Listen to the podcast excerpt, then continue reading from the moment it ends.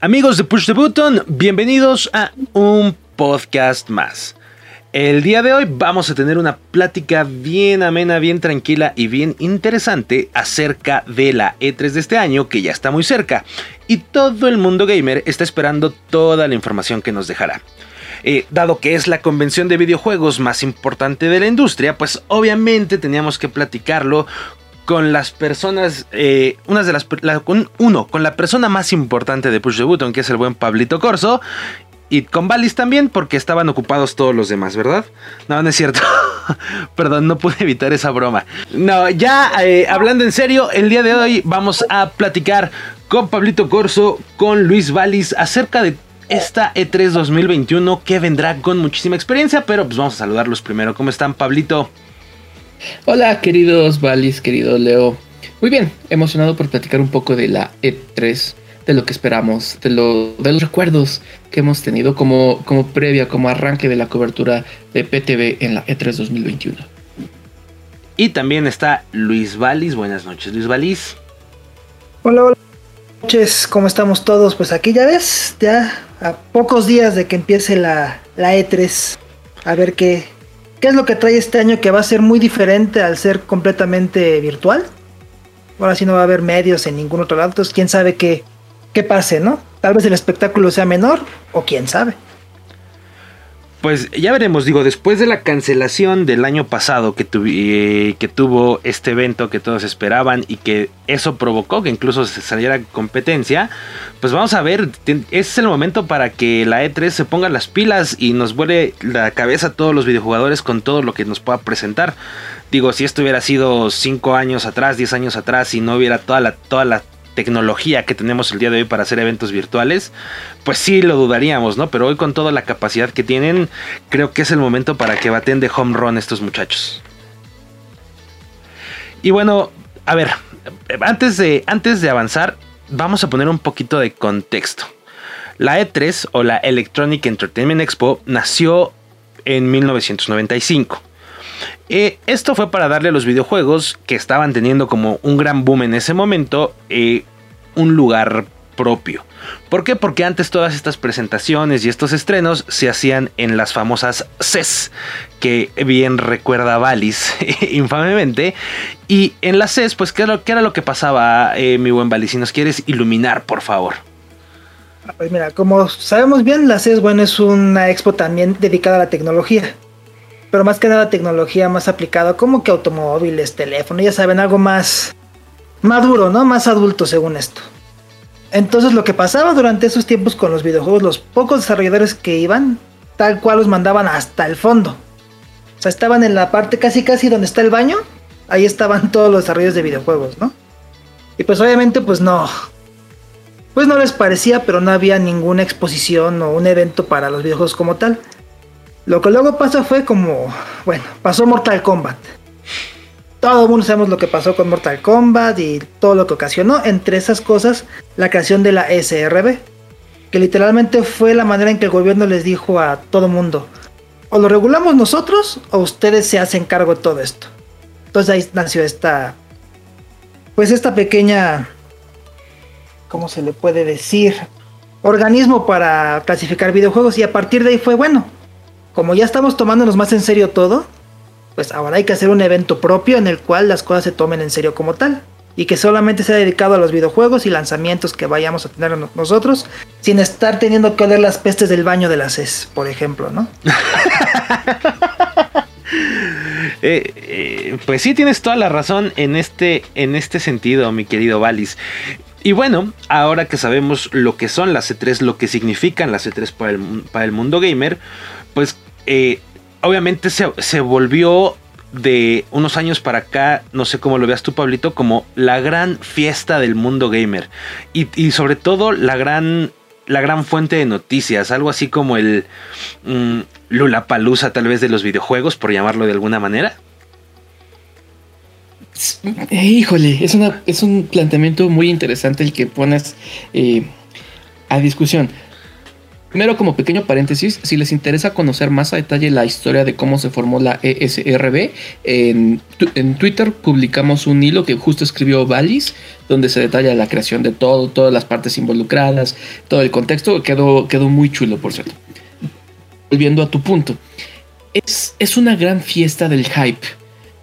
Si lo podemos poner en términos más actuales, yo creo que es como un video de clickbait es así el video que dice, no podrás creer lo que pasó después. Y tú vas y, lo vas y le das clic y lo ves. Y al final no pasa nada que te haga decir realmente, wow.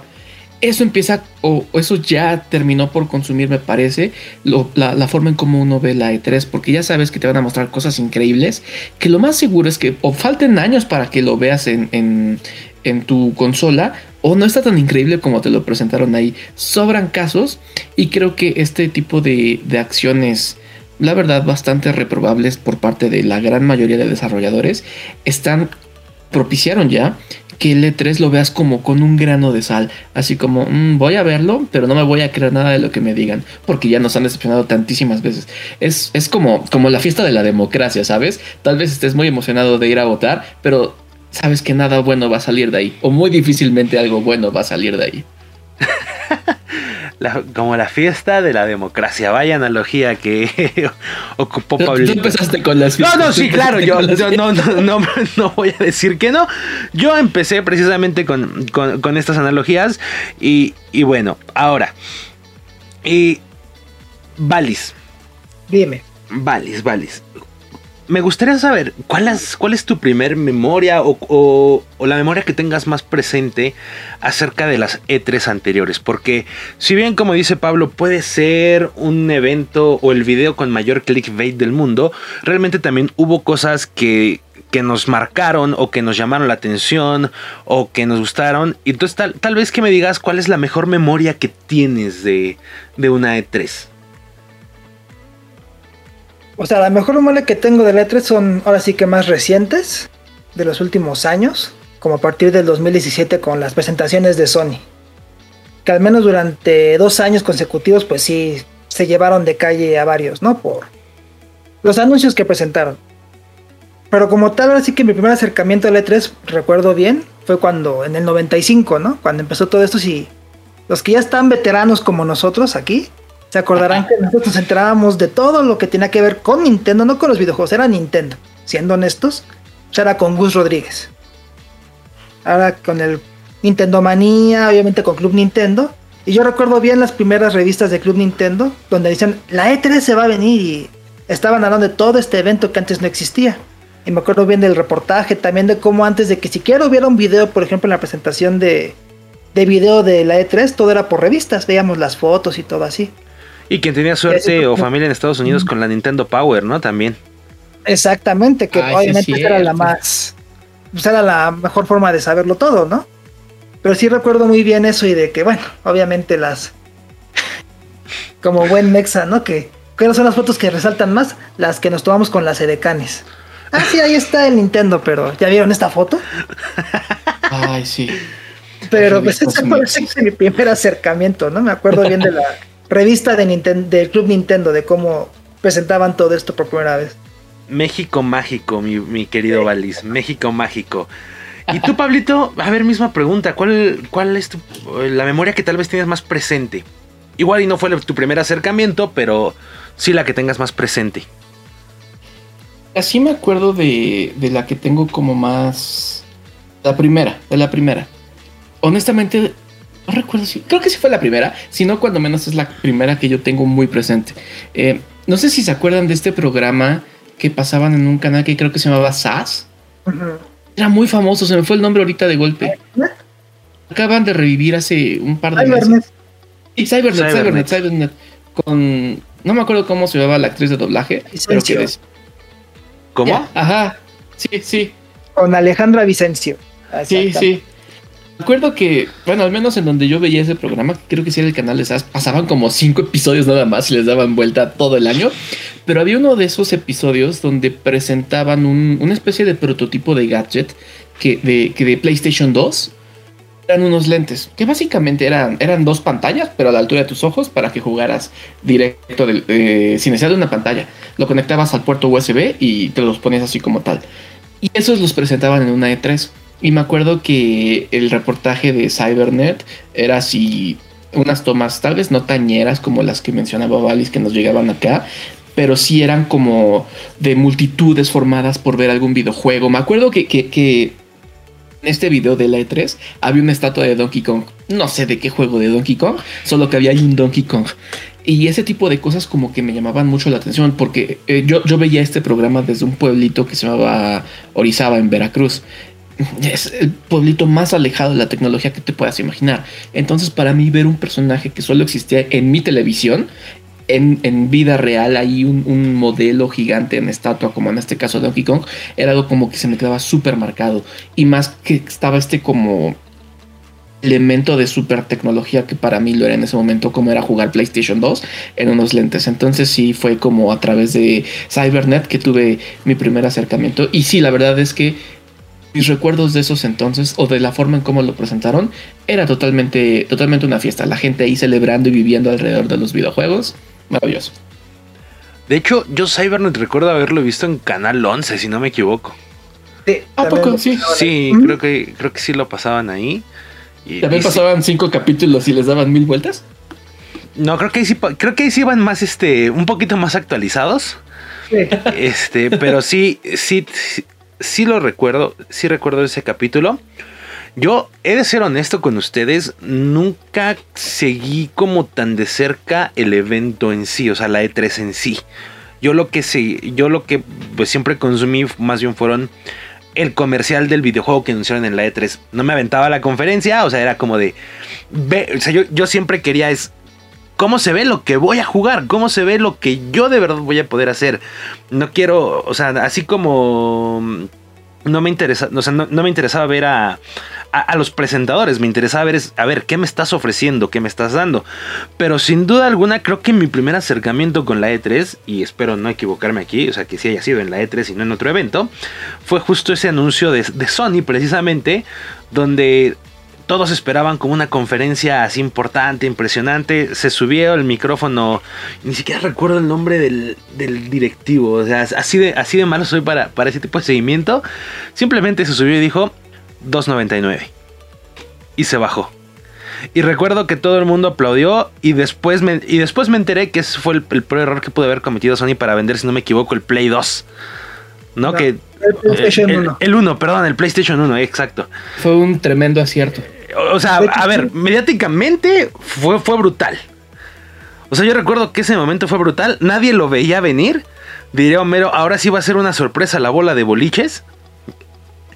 Pero real, o sea, realmente creo que para mí ese fue el primer momento que a mí me acercó a poner interés no solo a lo que venía, o sea, no solo a lo que iba a poder consumir en 10 años, si, si era la cuestión, sino que me acercó a todo esto, a todo esto que envuelve la presentación de lo que vas a consumir. O sea, porque seamos honestos, realmente lo, que uno espera como jugador, pues no es ver a Shigeru Miyamoto, no es ver a, Hideo Kojima. O sea, lo que quieres como videojugador es saber, o al menos yo, ojo, desde mi opinión, eh, es saber cuál es, eh, qué es lo que voy a poder jugar, qué es lo que voy a poder disfrutar, ¿no? qué es lo que voy a vivir ya en la vida real. Pero ese momento que, se volvió tan viral y que le, después le causó tantos problemas a Sony, por cierto, fue lo que me acercó a querer poner atención a lo que estaba alrededor del producto final en sí. Entonces creo que, creo que eso también ha ayudado a que la E3 se vuelva el evento que, que, es hoy en día, a menos de que ustedes opinen distinto. Bueno, es que ese momento fue de hecho el gran momento porque esa fue la primera E3. La presentación del PlayStation fue en el primer E3 junto al Virtual Boy y al Sega Saturn, que es donde eso me choca eso de que le fue mal. ¿Cuál? Si destruyó al Sega Saturn porque era más barato y se vende el Sega. ¿Quién conoce el Saturn? ¿Quién ha jugado de aquí un Saturn? Nadie. El PlayStation, sí. Y ese fue así que el gran primer momento en que toda la gente dijo, como que la primera vez, la primera gran controversia, ¿no? De que en vez de presentarlo como tal, como tú dices, subió, él era el director de desarrollo de, PlayStation y dijo 2.99. Ya. Porque tenía su discurso y todo, pero dijo, Nada más digo eso y ya. y pues le dieron en la torre porque costaba 100 dólares menos que su competencia. Claro. Creo, creo que justo, justo ese momento del 299 ayudó a marcar no solo conceptualmente, sino también mediáticamente a la CES de la E3, porque la CES tal vez más recientemente tengan un, poquito más de frivolidad con sus anuncios, con sus presentaciones, pero antes eran cuestiones muy formales como directivos, trajeditos a una audiencia bastante educada y cosas de ese estilo. Y la E3 siempre fue un poquito más como de, eh, fiesta, me voy a disfrazar de Crash Bandicoot para presentar el nuevo juego, aunque soy el presidente de la compañía más cabrona del mundo, ¿sabes? Y el hecho de que, o sea, tú ves la presentación o ves como el escenario que está puesto donde se iba a subir el presidente de desarrollo de productos de Sony y lo ves así todo trajeadito y yo ya me imaginaba aquí que iba a poner un PowerPoint de Sony y ¿cómo se llaman? Gráficas de pastel, cosas de ese estilo, y solo 2.99 y se va y la gente riendo y aplaudiendo y en un ambiente bastante más festivo, como que sí, y que haya sido tan popular esos pocos segundos, sí ayudó a como marcar el, ritmo y, y, la temática que iba a ser, pues hasta la fecha del E3. Me acuerdo, me acuerdo mucho también un, un, anuncio que fue también de PlayStation. No me acuerdo cómo se Jim Ryan, creo que se llamaba el presidente de, PlayStation. No, Jim Ryan es el de ahorita. Ajá. No me acuerdo cómo se llamaba el que estaba antes. Cuando anunciaron que iban a hacer un remake de la trilogía de Crash Bandicoot. Estuvo increíble porque se subió al escenario y de alguna forma la sombra que proyectó sobre el escenario era la de Crash, no era la de él. Mientras iba caminando, iba sonando la musiquita de, de Crash, así la de... Bueno, no sé cómo es, era como decir cómo. Ya esa, esa. y mientras va caminando por el escenario, y, imagínate, o sea, tú, tú, tú, tú alcanzarías a ver a Tim Cook de Apple haciendo algo así hace 10 años. No, yo no, yo no lo, veo. Menos alguien como Steve Jobs, que también como que le da un poquito de informalidad a lo suyo, pero sigue siendo como muy técnico y para muy, un nicho muy específico. Ese momento del 299 marcó para siempre lo que se iba a hacer en la E3. Ahora, Pablito, ahí tocas un tema como que bien importante. Mencionaste dos, cosas. Eh, generalmente o, inició como un evento cerrado y, tú, tú, decías una audiencia más educada, o sea, realmente era un evento para prensa especializada, al menos ese tipo de presentaciones. Eh, ya y, y, la gente, ahora sí que los civiles, los gamers de a pie, como, se les podría llamar. los eh, gamers de pie. Ahora sí que los gamers de pie, al único lo que tenían acceso, pues básicamente era la sala de exhibiciones, donde veíamos esas filas enormes de 5 horas para probar 5 minutos de un videojuego que ibas a probar, que ibas a poder jugar en tu casa después de 10 años, o 5 o 3 o, o, dos o, en dos años. Digo suena, absurdo pero vamos así así era básicamente. Y Ahora, esta, este año, al ser completamente digital, pues creo que va a permitir que todos puedan acceder a todo, todo, todo lo que es el evento del E3, excepto en esta ocasión a lo que siempre pueden entrar los gamers de a pie, que era la sala de exhibiciones, porque no va a haber sala de exhibiciones. Eh, ah, ¿Crees que ¿Creen que esto pueda marcar un cambio en cómo se conciba la E3 una vez que eh, se pase por esta pandemia? O sea, que se, que, que se vuelva a la normalidad de forma global, que probablemente falte mucho, pero creo que, creo que es el momento de que de verdad nos vuelen la cabeza. O sea, insisto otra vez en ese punto. Eh, pero, ¿cómo creen que podría hacerlo? Yo siento que ya no hay vuelta atrás. Desde hace muchos años ya se venía manejando que la E3 o se renovaba desde su, desde su base o moría, porque no había de otra. Ya los grandes exponentes como Nintendo o PlayStation estaban haciendo sus propios eventos y les iba cuando menos igual de bien que la E3. ¿Por qué tendrían que pagar para estar en la E3 cuando ellos podían hacerlo honestamente mejor, mejor que ellos, hablarles directamente a su público sin intermediarios? Era, era como el punto perfecto para, para todos mucha gente lo empezó a copiar. Después llegó la pandemia y era claro que la E3 ya no era necesaria. ¿A qué? Puedo hacer lo mío con, mis presupuestos, con mi, con mi gente. Eh, hay muchas menos posibilidades de que se me filtre la información porque solo yo la estoy manejando. O sea, eran puras ventajas.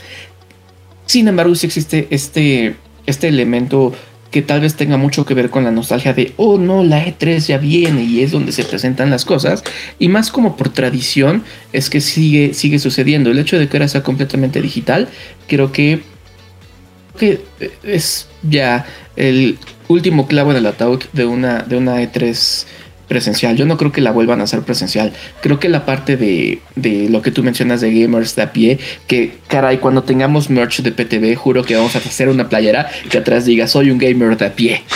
Y este. Eso lo puedes solucionar con tecnología que ya es existente.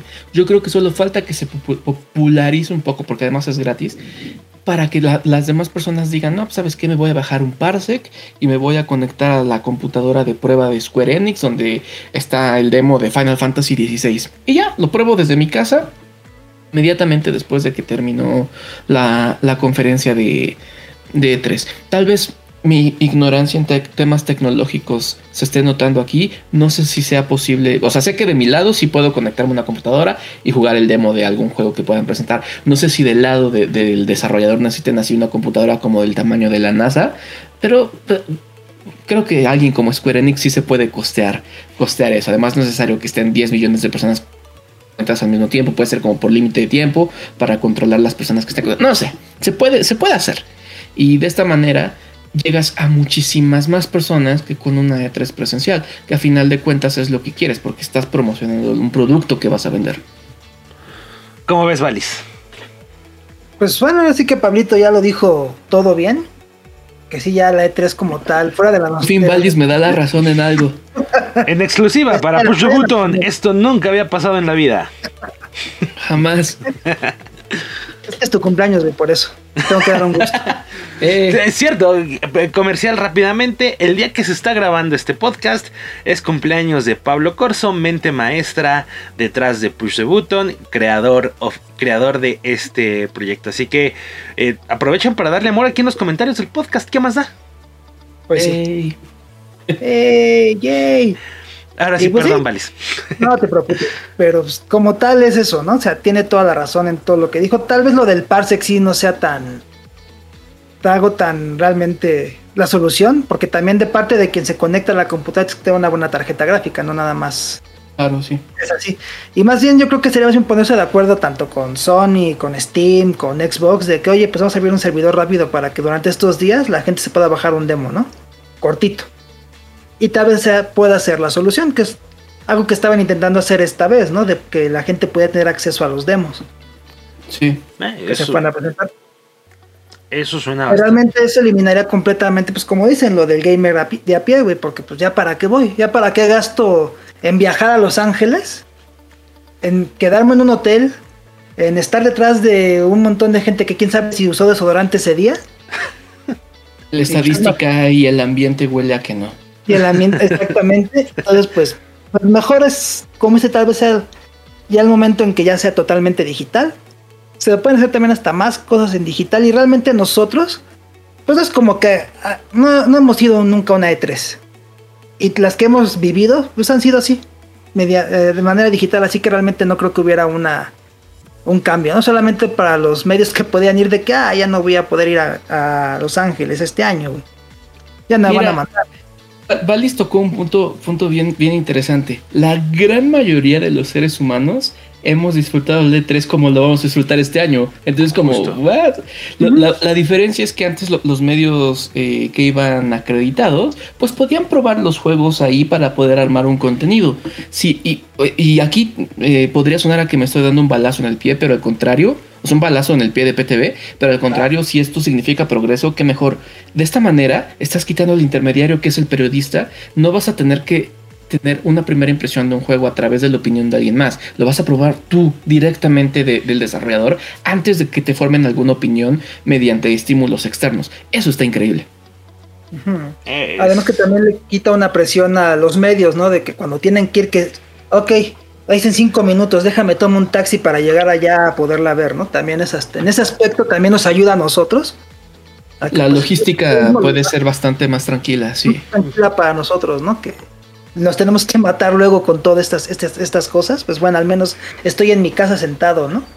Además de que yo tengo muy buenas memorias de, la E3 con, mis panitas comiéndonos una pizza, viendo ahí. Una vez Valis hace ya como tres años se ganó unos boletos para ver la presentación de PlayStation en el cine, en vivo en el cine, y ahí fuimos a comernos unos nachitos mientras veíamos gameplay de The Last of Us 2. Exactamente. Ok, eso está bien. Digo, tienen toda la razón en ese punto, Valis, Pablo por primera vez todo el mundo sin excepción lo va a vivir como todos los gamers que no pueden ir a California. Y, y bueno, eso sí está marcando un parteaguas, pero supongo que también habrá una parte de la comunidad que diga, es que extraño ir a, ir, disfrazado de personaje de videojuegos, de, de, jefe maestro a la conferencia de... A, la conferencia de Xbox, ¿no? Por, por poner un ejemplo. Y, bueno, realmente creo que serían ellos, tal vez eh, esa comunidad, los que cada año se daban la oportunidad de ir para allá, que ahora tal vez lo diga, puedan decir que tal vez no se está pensando tanto en ellos, pero en términos de funcionalidad y términos de facilidad y de accesibilidad a todo lo que a todo lo que es la E3 y todo lo que queremos ver precisamente en la E3, creo que tienen absolutamente toda la razón. Eh, ¿Qué, dijeron? Les voy a decir que están mal, ¿no? No, pues no, no soy tan contreras. Ah, no, soy tan contreras. Es, tu cumpleaños de Pablito. No, la verdad es que es que no, no hay problemas. Ahora vamos a platicar más ya de, esta. Vamos a entrar un poquito más al tema del E3 de este año, 2021. En, en el punto de expectativas. A ver, sabemos que en la E3 se han presentado de la, de la, de la generación de la PlayStation 1 hacia adelante, todas las grandes consolas se han presentado ahí. Eh, incluso la generación actual, ahora que estamos en transición, si no me equivoco, también se presentó ahí el Series X, el Play 5. Corríjanme si me equivoco. El Play, 5, no, ¿verdad? El Play 5 ya fue un State of Play. Cierto. que es cuando se nos empezábamos a dar cuenta, bueno, se empezaron a dar cuenta las grandes marcas que no necesitaban pagar un E3 para poder, para poder llegar a sus consumidores. Pero se han presentado grandes cosas. Este año, ¿qué expectativas deberíamos de tener los gamers de a pie? Respecto. Eh, ya voy a usar esa frase en todos los. voy a usar esa frase en todos los podcasts. La voy a registrar ahorita al propiedad intelectual, no me importa. Eh, no, o sea, ¿qué, tendríamos que esperar? Eh, todos los que vamos a, a a, vivir o a seguir esta E3. y, qué les parece si nos vamos como por un poquito de orden? Eh, con un poquito de orden de como tal vez los grandes nombres de la industria, qué es lo que podríamos estar esperando de ellos. Eh, por ejemplo, se me viene a la mente Ubisoft. ¿Qué, podríamos esperar de Ubisoft para, para la E3 de este año? Creo que no hay nada más Ubisoft en esta vida que se les filtre todo un día antes. Eso es algo que espero que suceda como para mantener las tradiciones. Pero eh, mira, creo que lo podemos dividir en dos, lo que, lo que esperemos que suceda y lo que deseamos que suceda. Yo espero ver más de, o ver de este juego de Rainbow Six Siege. El que le decían Quarantine. Hoy, hoy le cambiaron el nombre, no me acuerdo cómo le pusieron. Pero todo el mundo lo conocía como el Quarantine. Porque era esta temática de Rainbow Six, pero con zombies me agrada. Quiero ver más de Far Cry 6, eh, más del, modo historia, porque ya vimos suficiente, o bueno, bastante del gameplay la, vez pasada, y la verdad es que el Far Cry 6 me está llamando mucho la atención. Me gustaría ahondar más en qué diablos con Giancarlo Esposito, que es el presidente malo. Eh, y yo deseo que haya un regreso de, de la franquicia de Splinter Cell. Uf ese es como mi deseo. Así, no, no, no estoy diciendo que vaya a suceder o que haya rumores o alguna estupidez así. Me encantaría que sucediera. Es un deseo así, mientras pasa una estrella fugaz. Y ese deseo creo que lo compartimos muchos. Splinter Cell era, bueno, es una gran, este, es una gran franquicia. Tú, mi Valis, ¿qué esperamos? ¿Qué podrías esperar? O, bueno, como dice Pablo, ¿qué, crees que podemos esperar y qué te gustaría que anunciara eh, Ubisoft en este caso? Pues bueno, ya Pablito dijo lo que todo el mundo más que nada esperamos que vaya a suceder.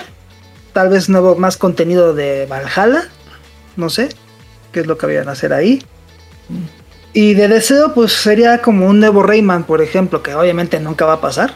No sé por qué no, no quieren a Rayman. Y tal vez ya, que eso es más que. Ya ni siquiera señor Guajiro, nada más para ver si sí lo van a cancelar, si sí o no Beyond Good and Evil 2. ¿Qué pasó ahí? Nada más, ¿qué pasó ahí?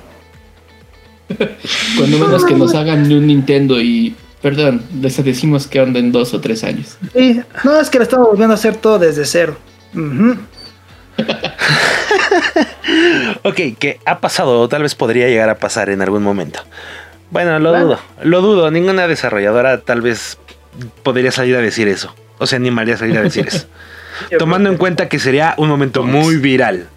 O sea, tomando en cuenta que sería un momento muy viral, creo que difícilmente a- alguna desarrolladora podría salir eso. Yo creo que probablemente podamos ver más cosas, más eh, material para Watch Dogs.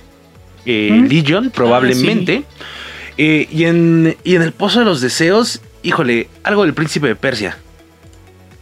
Please. Estaban haciendo el remaster nada más. Algo, Un remake era remake de cero. exacto. Un remake, o sea, igual poder ver ya cómo va ese remake, no sé, es eh, me- o que tal vez en una esas se alocaron haciendo el remake y dijeron, ah, qué bonito estaba esto, hagamos un juego nuevo del Príncipe de Persia. Uf, no, hombre, qué increíble estaría. Y estaría brutal y estaría bellísimo, pero bueno, también, como dice Pablito, eso es como lo que deseo a la estrella fugaz que acaba de pasar aquí eh, encima de mí. Eh, a ver, vayamos a otro, a otro de los grandes nombres. ¿Qué tal Xbox Bethesda? A ver, aquí yo voy a ser muy claro. Voy- a, voy a adelantarme a ustedes, muchachos. Yo quiero ver las correcciones adecuadas para Halo Infinite. No me den nada más. No les pido nada más. No le pido nada más a Xbox. Simplemente quiero poder ver la realidad de Halo Infinite. Ya, es todo. Ni siquiera, o sea, ni siquiera tengo una lista de deseos de que estaría padre. O sea, eso creo que es lo que, lo que los seguidores de la saga de Halo nos merecemos. Híjole. Sí, esto, estoy muy de acuerdo, pero yo, yo creo que específicamente en esta conferencia iría a algo un poquito tal vez más conceptual. Pero es que la, la consola de, de Xbox, la nueva, la Series X y la Series S, ha vivido medio año a base de puras promesas, a, pura, a, a base de pura esperanza. No hemos visto nada. Nada que, que ya no digamos que te haga comprar la consola, nada que valga la pena. Híjole. El que- Halo iba a ser el juego de lanzamiento. Qué bueno que lo retrasaron porque se veía desastroso. Pero coño, llevamos, bueno, para, para el entonces, para cuando tengamos la, la E3, ya será más de medio año de una consola de, de- de- con vida basada en esperanza de que algo suceda. Entonces, si no es en esta conferencia donde van a super mega sacarla del parque, híjole amigos, ya no se molesten. Híjoles. Ouch. Bueno, Ouch. toma- tomando en cuenta eso que dijo Pablito, es que ahorita Xbox está vendiendo más como un servicio, que es el Game Pass. Es el servicio que tiene y que, a pesar de que Sony sí está mostrando más cosas, ¿no? Por lo poco que hemos visto. Que al menos ellos tienen un juego de, entre comillas, nueva generación con el remake de, de este Demon Souls, que sí se ve muy, muy bien. Xbox, pues hasta ahorita nada más diciendo, ah, pero es que págame, ¿cuántos son? Como 200 pesos al mes, ¿no? 120 me parece. Ajá, y que 229. pues. Ajá, que no está mal, tiene buenos juegos, han subido juegos, cada vez suben juegos de mayor calidad de la generación pasada, pero ahí siguen estando. Pero a nivel de juegos como tal, pues como dice Pablo, puras promesas de que no, estamos trabajando con desarrolladores japoneses para traerles juegos. No, Halo ahora sí ya lo estamos haciendo bien. Ojalá y sí, como dice Leo, yo creo que sí merecen eso, de que al menos ya lo que tengas, pues se vea bien y no de esa que, que, que era eso, parecía juego de PlayStation 4 de, y Xbox One de principios, ni siquiera de finales de esas dos consolas. Se veía horrible. Y no sé, pues ya algo, ¿no? Sí, qué bueno, el Game Pass está muy bueno, qué bueno que puedas emular casi todo lo que sea ahí, pero pues, también lo compramos para ver qué es lo que sigue. Mm, Exacto, exacto. O sea, está bien la consola, tiene mucho potencial. Pero como, co- como coño, lo puse en la reseña de la consola que salió en noviembre. No, no, no compramos una consola por esperanza, saber qué sucede, ¿sabes? Ojalá y sí ya saquen, pues algo más, no sé. Lo que sea, lo, lo que sea, ¿no? Que ya sea eso. Sí, digo, probablemente también veamos actualizaciones de Game Pass. Eso seguramente aprovecharán, supongo, para, para tirarlas por ahí. Pero sí, la, verdad es que yo, o sea, las razones por las que yo hoy compraría la Xbox es porque voy a poder jugar un nuevo Halo y porque tiene retrocompatibilidad con los anteriores. Ah, con todo, con todo lo demás. O sea, pero o sea, realmente de ahí en fuera no hay un juego. Digo, que generalmente los juegos de lanzamiento son como no tan recordados o no tan buenos. Yo me acuerdo cuando lanzaron el Xbox One, era el ROM, el Son of. El Rise, el Son of Rom. Y, que, o sea, hoy quién lo recuerda, ¿no? Yo me, yo, me acuerdo, yo me acuerdo porque la caja de mi Xbox que me compré decía, venía con el, con el anuncio del juego, pero realmente no, no es un juego que recordemos mucho. Y, insisto, y, junto con Pablito tengo la misma idea de que fue la mejor decisión retrasar el lanzamiento de, Halo, sobre todo porque es la saga insignia de la, de la franquicia de la consola. y, y no puedes entrar a una nueva generación y que tu juego insignia esté tan, tan mal hecho, se vea tan triste, porque fue, o sea, para mí fue triste lo que vi eh, en, esa, en esa presentación. Eh, y vámonos a la gran N, Pablito, eh, Valis. A ver, ya sabemos los rumores del mm, Switch Pro, que todo el mundo está ahí y que todos desean, ¿no? Más bien que se anuncie un Switch Pro. Eh, pero ya anunció Nintendo que realmente se van a enfocar más en detalles del software. Entonces, aparte de un nuevo peleador con espadas en Smash, ¿qué, creen que podríamos esperar para esta E3 de, de parte de Nintendo? ¿Quién quiera? Valis. Valis, vamos contigo, Valis, a ver. Pues es que es, lo más chistoso de, Nintendo, a comparación de los otros, son los que como que tienen más de lo que podían, ahora sí que tienen más material de donde agarrar para enseñar algo. Ya sea como el Breath of the Wild 2, que también ya tiene mucho que no han dicho nada. Metroid Prime 4, también no tienen nada, pero yo creo que van a anunciar, bueno, ya realistamente el Splatoon 3, que fue lo que nos enseñaron en, el pasado Nintendo Direct, ¿no? Yo creo que ahora van a tal vez enseñar Ajá, que es con lo que, ah, mira, qué bonito. Pero este yo creo con el que se van a enfocar. Pero pues ellos tienen mucho de dónde agarrar. Los nuevos Pokémon, tal vez si quieran pasar algo más, que tal vez no, no sea tanto esa su jugada. Y pues el dichoso, como dice Leo, ¿no? Que perdieron la oportunidad de llamarlo el Super Nintendo Switch. el nombre. Eh, Super Nintendo Switch 64 o algo así lo hubieran puesto. Pero aparte suena, muy, natural así como lo dices. O sea, si se llama Nintendo Switch, ¿cómo sería la siguiente versión? Super Nintendo Switch, sin duda. Es que estaba ahí, se escribía Sí, sí, sí, o sea, ya estaba marcado. ya estaba marcado y pues... Eso, o sea, Nintendo ahora sí que puede... Tiene muchas cosas, ¿no? Todas pueden ser una sorpresa porque de repente como que se olvidaron de ellas o como que no le dieron tanta importancia. Pero pues nada más, realmente no. Como que Nintendo ha demostrado que sus anuncios fuertes los hacen ellos, como tal, solos. No le interesa realmente darle publicidad a, alguien más. Y pues, eso. eso más que nada. ok, mi Valis. Pues sí, ¿Y, tú qué crees, Pablito? Híjole, es que, es que Valis dijo algo bien importante. Nintendo tiene demasiadas cosas de dónde escoger. O sea, creo que si hay alguien que nos puede sorprender en este 3, es, es Nintendo. Eh, creo que podría. Yo también siento que vamos a ver más del Splatoon 3. Yo diría que una fecha de lanzamiento. Es más, yo desearía, insisto, eso es categoría del deseo, que saliera este mismo año. No creo que vayamos a ver nada de, de, un Switch Pro porque ya lo dijo Nintendo, midan las expectativas con las que llegan a la vida. Sin embargo, creo que existe algo muy importante aquí. O sea, de que va a haber una nueva Switch, va a haber. ¿Cuándo? Quién sabe, güey. Igual ya a final de año. El problema que, que, yo vería en este momento es que si lo que nos va a presentar Nintendo a corto plazo lo está sacando o lo está grabando en una Switch de las que ya todos tenemos en nuestras casas o de las que van a llegar después. Porque, o sea, sabemos que existe una Switch Pro. Eso no, bueno, la gente lo está llamando Switch Pro. No sabemos cómo se va a llamar. Pero creo que eso es algo lo que vamos a tener que echarle mucho ojo. Si, vemos un juego que decimos, ah, eso se ve sospechosamente bien para correr en un Nintendo Switch, tal vez es momento de, encender las alarmas.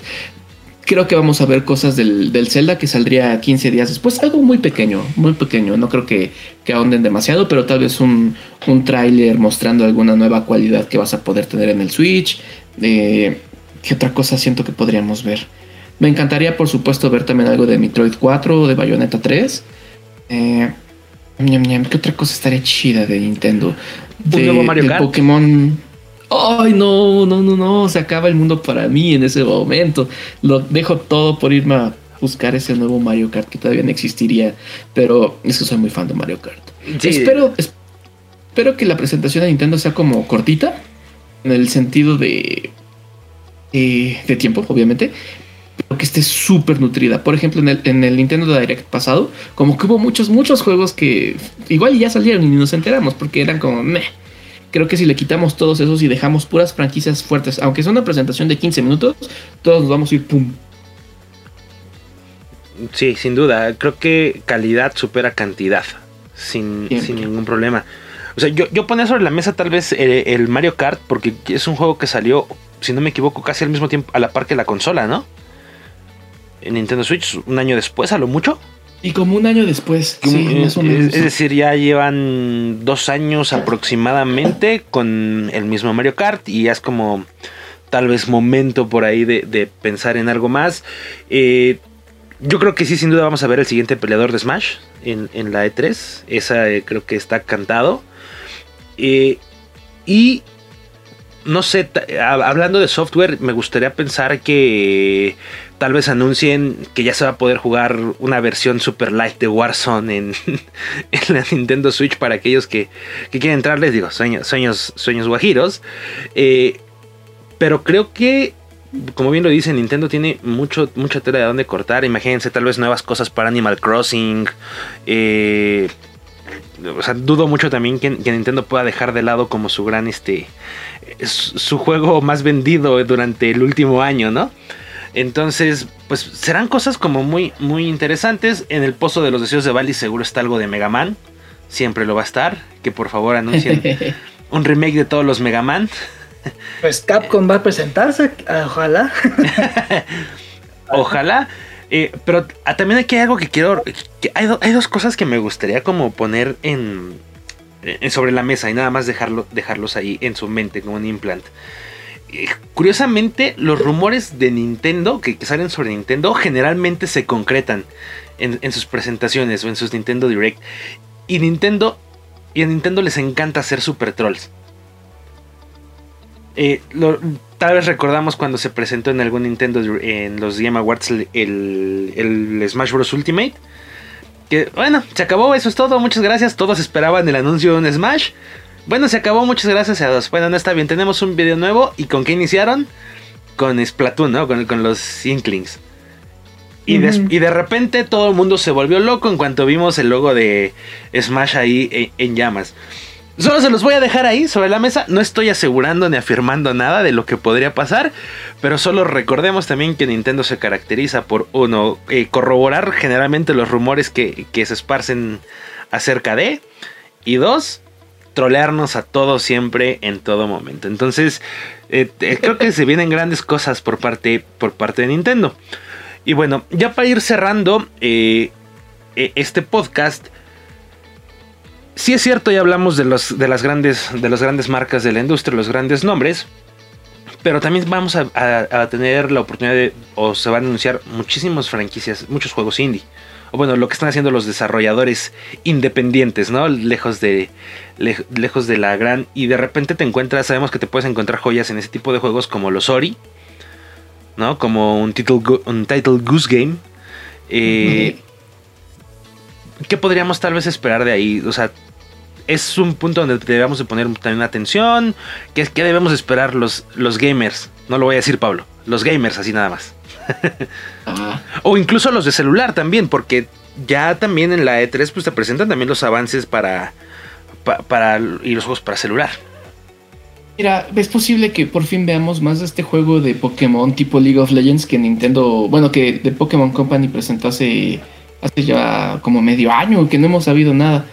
Eso, eso estaría interesante. Y de los, de los independientes, eh, no es que yo quiera sonar culero, pero creo que muy pocos saben vender a partir de una presentación en E3. Creo que cuando llegan a un punto donde todos los volteamos a ver y decimos, wow, tengo que probar eso, es a través del marketing boca a boca. Creo que es donde un indie verdaderamente explota. Yo no recuerdo, por ejemplo, una gran campaña o una gran presentación de, de por ejemplo, eh, eh, ay, este que dijiste, se me fue el nombre. Ori, los Ori. Los Ori, sí. Así los presentaron por ahí, veías el gameplay y decías, ah, qué bonito pero hasta que salió y la gente los empezaba a jugar y, decirte, güey, están muy bonitos, los volteabas a ver. Lo mismo con este juego de Hades o Hates, como le quieran decir. Lo presentaron, creo que de hecho estuvo en una y tres. Y era como, ah, se ve bonito, pero también los, los ponen como en esos segmentos donde te ponen 15 segundos de, o 10 segundos de cada juego y pa, pa, pa, pa, pa. Es como, ah, ah, ah, ah. En los anuncios a granel. Sale a la ven. Ajá, exacto, sí, exacto, a granel. Y ya hasta que sale y la gente le empieza a jugar y le empieza a recomendar y deja sus reviews y cosas, es cuando, pum, Ok, es, esa es una muy buena opinión por parte de Pablito Valis. Pues lo resumió bastante bien este Pablo en eso de que los indies se dan a conocer así que de boca en boca, ¿no? De cuando ya salen o cuando están en los early access, como se dan a conocer, ¿no? Y pues bueno, a ver qué sacan. Yo quien realmente creo que puede sorprendernos a todos es Warner Brothers. Porque Mortal Kombat 11 ya llegó a, digamos, a su fin, como tal de desarrollo, ¿no? Y ya se viene una nueva consola. Y se puede venir un nuevo juego. Y se anda rumorando y que no un Injustice 3, algo más cabrón que Injustice 3. Digo, son rumores, ¿no? De que tal vez pudieron haber llegado a un acuerdo con el mismísimo señor ratón. Y en vez de que sean cómics, es un rumor. Lo, es lo que a ver, a ver, a ver, ese, rumor no lo había escuchado. Platícame. A ver, yo solo escuché el Snyderverse a videojuegos. ¿Qué? ¿Quién?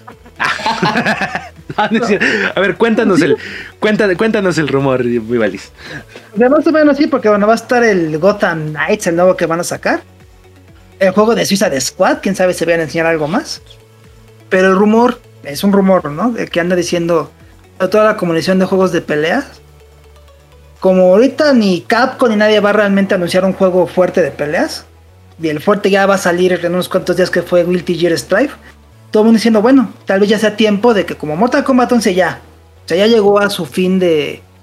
Es el, Mortal, es el juego de NetherRealm que más tiempo ha durado con contenido nuevo. O sea, ya se pasó de todos. Entonces, pues que ya tal vez ya venga uno nuevo. Y muchos dirán, ah, pues un Injustice 3. Pero otros están diciendo, pero ¿qué tal? Si ahorita con eso de que los crossovers son tan... Son la nueva... Ahora sí que lo nuevo en los juegos de pelea. Pues qué tal si... Por fin ya no en cómics, pero ¿qué tal si aquí ya por fin vemos a, pues, como dicen, ¿no? a Batman, a este Wolverine dándole unos cocolados a Batman de que tu tiempo de preparación me la. Órale. ¿Quién sabe, no? Es un rumor. el mundo. ajá, y se cae Tomémoslo como tal. Tomémoslo como tal, ¿no? Nos también, Claro, porque también ahorita la relación entre Capcom y Marvel, pues ya como que se quebrantó con el Infinite. Entonces es lo que podría pasar, ¿no? Que se fuera a ver un juego así. ¿Quién Ustedes no lo están viendo porque esto es un podcast, pero Valis acaba de cazar un mosco mientras nos platicaba todo esto. es correcto. Eh, o sea, sí.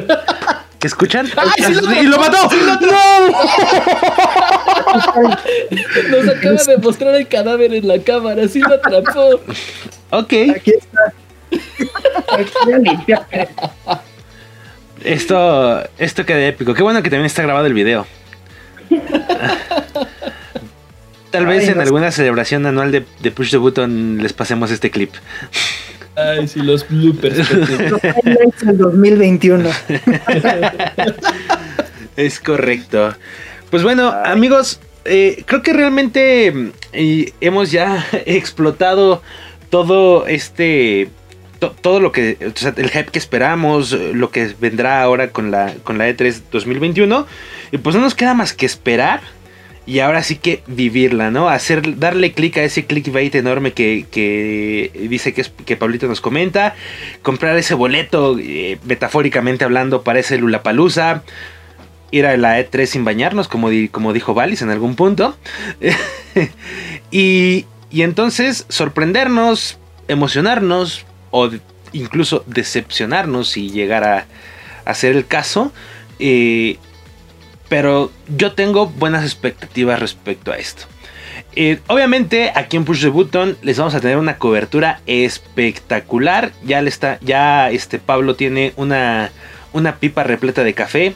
Valis también y vamos a estar todo el tiempo llevándoles toda la información. Si quieren conocerlo más a detalle, pues vayan y revisen el último podcast de, videojuego para gente, de videojuegos para gente sin tiempos que hacen el buen Pablito Corso y eh, Jack de Mad, porque ahí sí está a detalle toda la cobertura que vamos a hacer de este E3 2021. No sé, eh, Pablo, ¿quieres agregar algo o ya despedirte de toda la bandita que nos está escuchando en Push the Button? Ya nada más despedirme, agradecerle a toda la bandita que haya llegado hasta acá, a este punto del podcast, que lleguen hasta este punto, hasta el final, que tenga, que lo escuchen completo, nos ayuda mucho a seguir creciendo. Si les gustó, si se les hizo gracioso, si quieren felicitar a Valis por cazar a un mosco en tiempo real, compártanselo a algún panita que digan, no, este panita necesita escuchar un buen podcast de videojuegos, eso nos ayuda mucho, amigos. Es correcto, muchísimas gracias, mi querido Pablito. Eh, para cerrar, amigo hermano, ¿qué nos... ¿Qué les puedo decir, no? Pues no, así que no soy el optimista de esto. Pero bueno, ya nos deben un año debido a, la pandemia. Entonces, pues ojalá y sí, como dice Leo, no sea decepcionante, sea correcto. Para mí, en todo caso, tal vez lo mejor de la noche sea ya ver ahora sí el Halo como lo que tiene que ser. Que le dejen de faltar el respeto los de Xbox a sus fans sobre todo. Y eso, y porque, pues, ojalá, ojalá haya momentos así, aunque sean pequeños, ¿no? No importa. Pero pues. Vamos a estar muy ocupados estos días. muy ocupados. déjenme. No es que yo le esté poniendo ningún tipo de presión a Chapita, pero él por cuestiones de chamba no, no va a poder ser activo en la cobertura. Pero me acaba de escribir que jalaba a grabar. Esperemos que se pueda dar un tiempo. Si no, no se preocupen, Chapita siempre está ahí escribiendo y comentando cosas. Pero es posible que se una tal vez a un comentario para el live final para cerrar la cobertura de tres. Esperemos que así sea.